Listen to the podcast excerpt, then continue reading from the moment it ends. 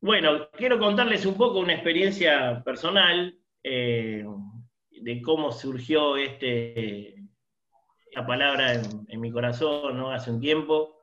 Y eh, sucedió que el 3 de mayo de, este año pasado, domingo, por la mañana me levanté muy tempranito, cinco y media de la mañana, me desperté y ya, ya no me podía dormir. Estaba súper descansado. Eh, y me desperté de una manera muy especial, muy, medio, medio rara. Seguramente alguna vez a ustedes les habrá pasado soñar algo y despertar hablando y que su propia voz los despierte. Seguramente que a alguno le habrá pasado eso. A mí me pasó algo ya me había pasado eso, pero me pasó algo raro que fue que me desperté cantando. Eh, el día anterior, el 2 de mayo, el sábado, al mediodía, eh, había estado en el cementerio de Flores dando de sepultura a mi mamá. Y ese domingo, o sea, llegué el sábado a casa, a la tardecita, a las cuatro y pico de la tarde, y Sonia me tenía preparado algo para comer, así que comí, y me acosté en el sillón, un ratito para descansar. Sonia, mientras tanto, fue a asistir a su mamá a Canning con Rodri, así que quedó en la casa en silencio, fin de semana largo, cuarentena, todo el mundo en su casa, silencio.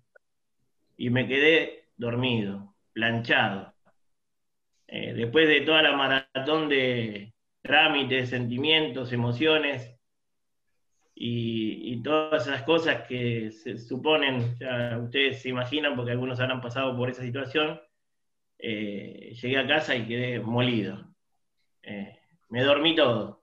Así que Sonia se fue y cuando volvió a casa me vio durmiendo en el sillón y ni me quiso despertar.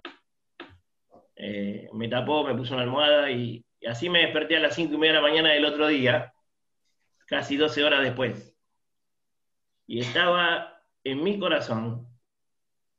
No había alegría, no era felicidad, pero había un gozo muy especial, una tranquilidad. Había estado con mi mamá unos días antes y tuve la oportunidad de despedirme. Así que ya sabíamos que esto podía pasar y, bueno, el desenlace fue, fue esperable. No deseado, pero esperable. Y me llamó mucho la atención despertarme cantando. Eh, la canción por lo general es un signo de, cierta alegría. Eh, y yo estaba cantando, ¿no? Y me desperté con mi propia voz. Y lo que cantaba justamente tiene que ver con este salmo, por una canción que recordaba de, un compact que le habíamos regalado a Rodri cuando era chico, y que Steve Green grabó con un coro de niños. Y justamente es el versículo 13 que dice, tú me tejiste en el vientre de mi madre. A partir de ese momento eran las re temprano, ¿no? Silencio total, ni siquiera los aviones pasaban por casa. Así que eh, dije, ¿qué hago ahora? Voy a empezar a hacer ruido porque estaba despabilado, no, no, tenía más sueño. Y entonces dije, ¿dónde estaba ese salmo? Eh, me acuerdo de la canción, pero no me acordaba dónde estaba. Entonces, bueno, prendí la computadora, me senté en, el escritorio y empecé a buscar un poco. Encontré que era el Salmo 139 y empecé a leer un poco algunos comentarios y dije, bueno, bárbaro, entonces voy a escribir un devocional este, del Salmo 139. A mí mucho lo devocional no me sale. Yo la verdad que eh, soy medio larguero para, hablar y para escribir también, así que eh, los devocionales muchas veces son un poco más breves, ¿no? O más, más eh, puntuales. Me, cuesta mucho hacerlos. Pero traté de escribirlo y empecé a escribir, pero escribir, empecé a escribir sobre un montón de cosas, sobre esto, y sobre cosas que me pasaron en, la infancia y, escribí tanto que llegué hasta las once y media de la noche de ese día, paré a comer por supuesto, pero prácticamente sin parar escribí ese día, el día siguiente y al otro día, porque ya no fui por unos días al trabajo tampoco.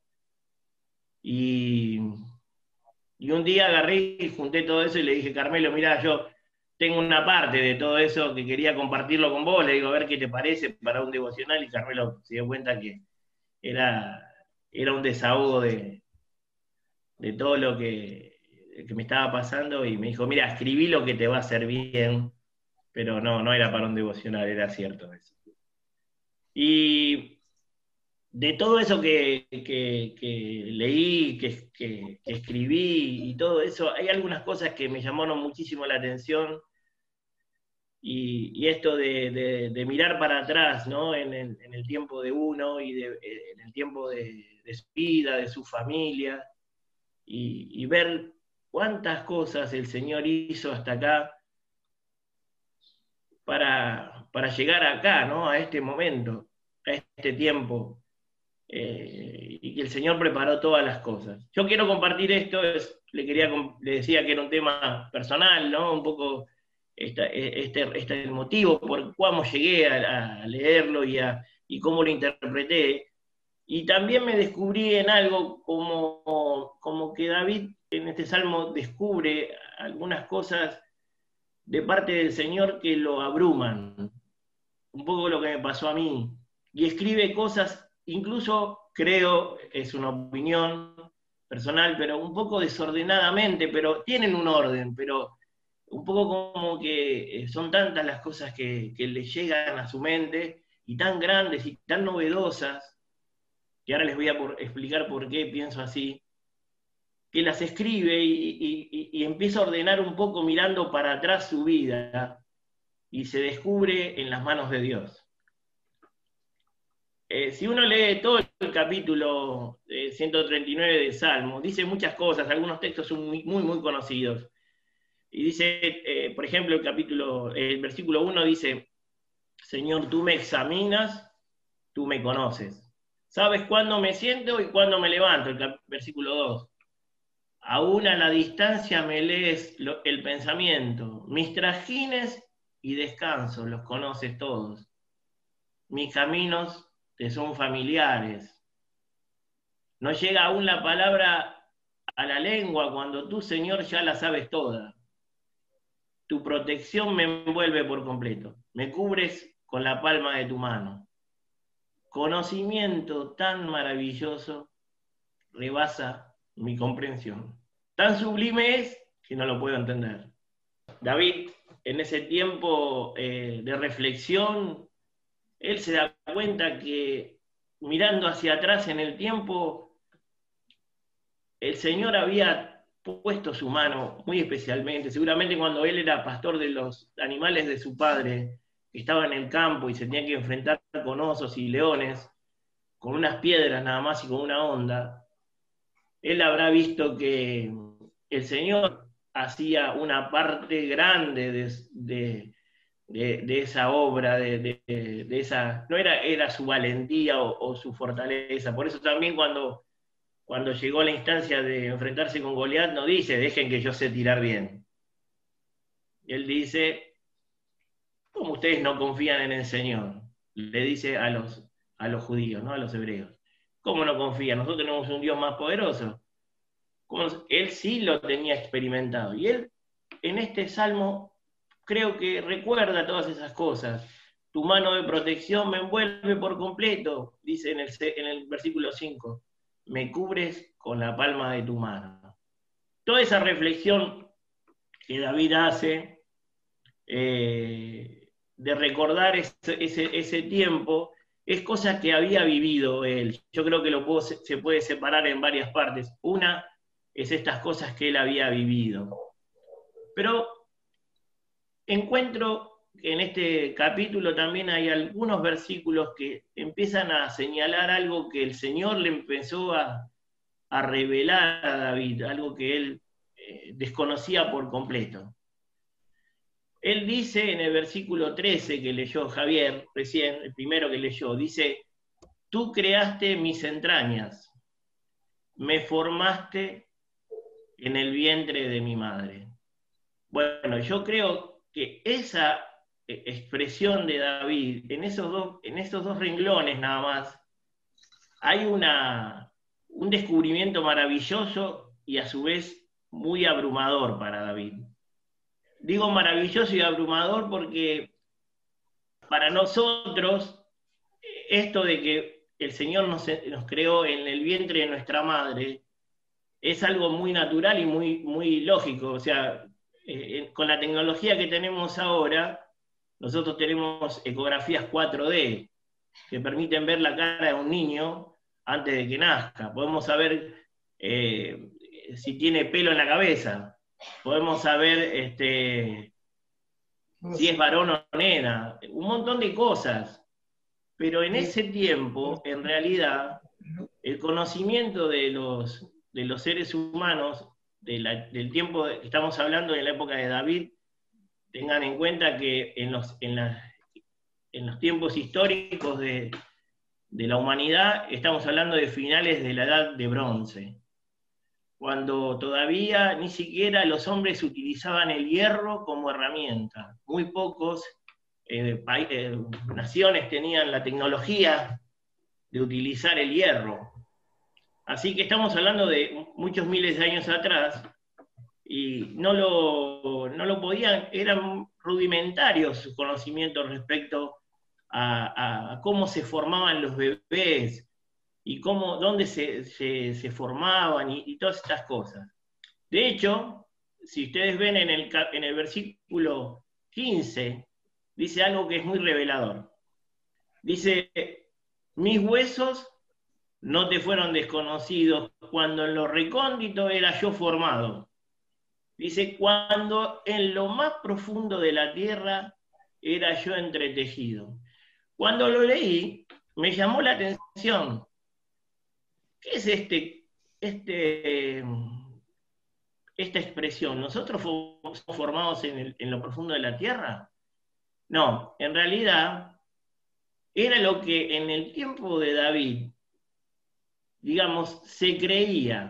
Ellos en la antigüedad creían que los seres humanos éramos gestados en el fondo de la tierra y puestos en el vientre de nuestra madre hasta el tiempo de nacer. Evidentemente, no es real eso, no es así como, se, como funciona. Sabemos que no es así porque ahora tenemos el conocimiento. En ese tiempo no era ese conocimiento tan natural en los seres humanos, en, David. Y, esta revelación que él tiene respecto a que somos formados en el vientre de nuestra madre, es una revelación que viene de parte del Señor. Es una revelación que David, eh, algo que descubre y que lo sorprende. Lo sorprende de tal manera eh, que, empieza a escribir cosas y las escribe así un poco desordenadamente. Eh, por eso que aparece en el, en el versículo 13, dice, tú creaste mis entrañas, me formaste en el vientre de mi madre, y en el 15 dice que en el fondo de la tierra. Todavía no estaba muy eh, convencido, pareciera, ¿no? De dónde era que se formaban los bebés. Eh, pero sí se da cuenta que el Señor desde un principio ya tenía un plan para él. Y ese mismo plan Dios lo aplica a todos los seres humanos. ¿no? Él, David se da cuenta que él es el formador de las entrañas. Y ahí hay un detalle más. Eh, cuando él dice eso en, en la antigüedad, eh, se creía que las entrañas eran el lugar donde se alojaban todos los sentimientos y eh, todas las emociones, las pasiones. Por esa causa, eh, a veces decimos que tenemos mariposas en la panza, cuando tenemos algún nervio o alguna cosa, ¿no? O cuando éramos más jovencitos y nos enamorábamos y, queríamos y, sentíamos eso en esas mariposas en la panza, ¿no? Eh, así, por esa causa, que los eh, antiguos pensaban en esto, ¿no? Muchas veces eh, los sentimientos y las pasiones sí se reflejan en nuestras vísceras, ¿no? Endurecemos la panza cuando nos enojamos, o, o, incluso cuando tenemos mucho temor, hasta por ahí tenemos algún, algún percance, ¿no? pero por esa razón creo que cuando David dice, tú creaste mis entrañas, también se refiere a los sentimientos, a las emociones, a las pasiones, y lo dice como, como una creación integral. Vos me creaste, Señor, me hiciste así como soy, así con estos sentimientos, con estas emociones, con este entendimiento de algunas cosas, con este temperamento. Seguramente que el Señor después trabaja sobre nosotros en el carácter, pero el temperamento es algo que Él nos, otorga y nos da ese temperamento, ¿no? Y a partir de ahí eh, es una creación integral de parte del Señor para nosotros. David creo que se da cuenta de esto, por eso dice, te alabo en el versículo 14, porque soy una creación admirable. Tus obras son maravillosas y esto lo sé muy bien. David se da cuenta de la complejidad de la creación de un ser humano. Se da cuenta que no solamente intervienen los huesos, intervienen los tendones, intervienen los tejidos. Me llama la atención que le digamos tejidos también, cuando habla de tú me tejiste, en algunas otras versiones dice tú me tejiste en el vientre de mi madre, ¿no? Eh, somos eh, como si fuera que Dios tiene un telar donde mezcla todos los, los componentes y sale un ser humano que cada cual, cada uno de nosotros, los que estamos en esta reunión o los que nos rodean, eh, somos cada uno diferente, ¿no? Eh, dice algo también y es una revelación muy grande, muy grande y muy profunda en el tiempo de David. David no lo pudo haber entendido esto si no fuera por revelación de Dios. Y dice en el versículo 16, tus ojos vieron mi cuerpo en gestación y todo estaba ya escrito en tu libro. Y dice, sigue diciendo, todos mis días se estaban diseñando, aunque no existía uno solo todavía, ¿no? Eh, me pensaba con respecto a este tema del libro. Dice que todo estaba escrito en tu libro. Este libro, también en la, versión, esta es en, la versión, eh, la NBI, el, que le hago leer. Pero en la Reina Valera dice algo más, que por ahí es eh, un poquito más este, explícito. Dice, mi embrión vieron tus ojos, y en tu libro estaban escritas todas aquellas cosas que fueron luego formadas sin faltar una de ellas. Acá es un poco más específico y creo que tiene que ver con la descripción de algo que David ve, pero que no entiende, no, no puede describirlo de otra manera. Él describe lo que ve, un libro donde están detallados todos los detalles de la vida, de los días, de, de la persona, y que no va a faltar nada de lo que está escrito allí.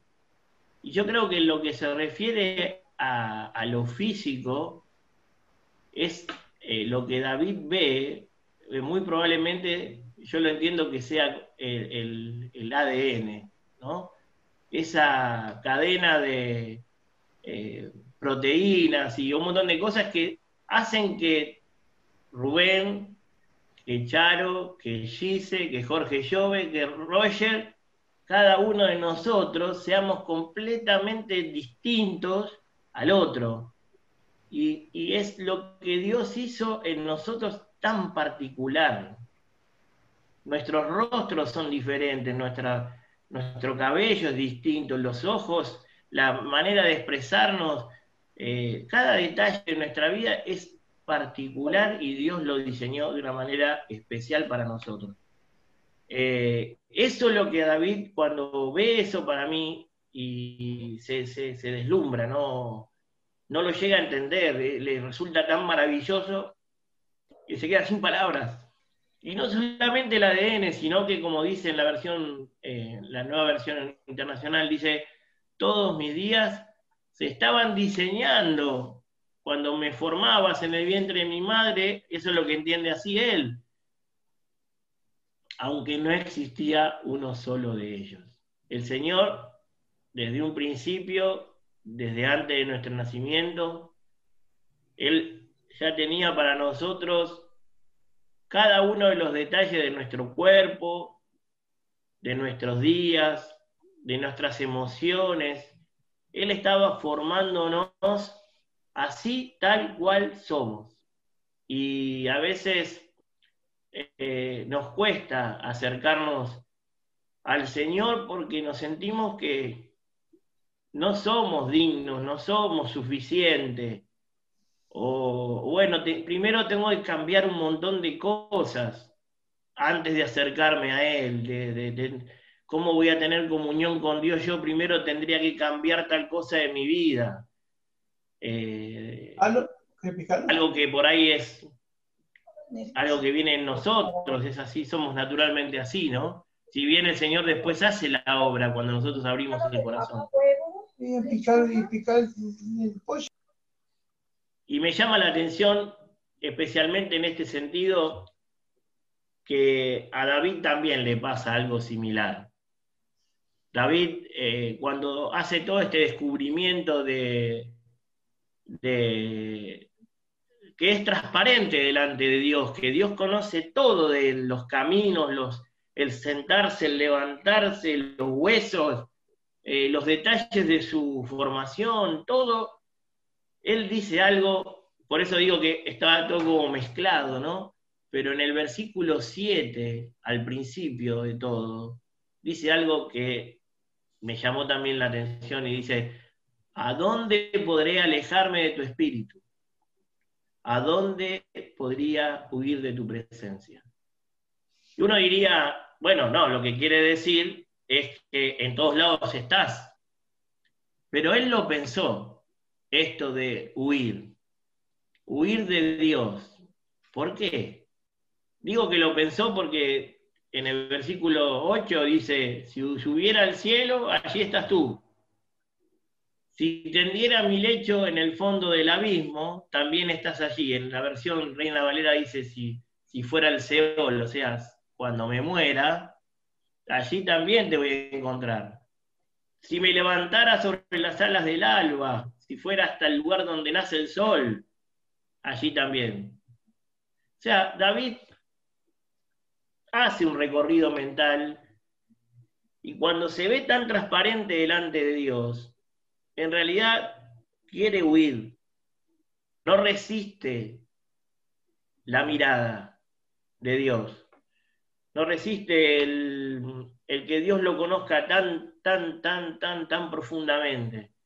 Algo pasa en su corazón y tal vez eso mismo pasa en nosotros muchas veces cuando nos vemos delante de Dios, que Dios nos conoce, que nos viene cuidando de hace tanto tiempo, que nos viene guardando, y como que nos eh, abruma todo el conocimiento de Dios que Dios tiene sobre nosotros.